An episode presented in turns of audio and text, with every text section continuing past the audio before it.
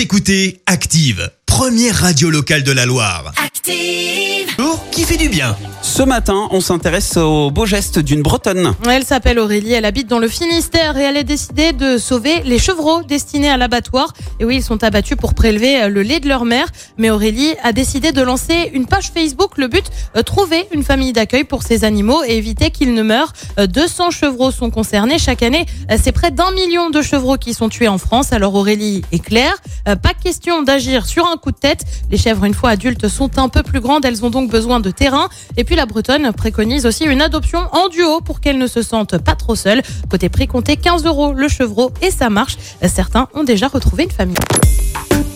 Écoutez Active en HD sur votre smartphone, dans la Loire, la Haute-Loire et partout en France, sur activeradio.com.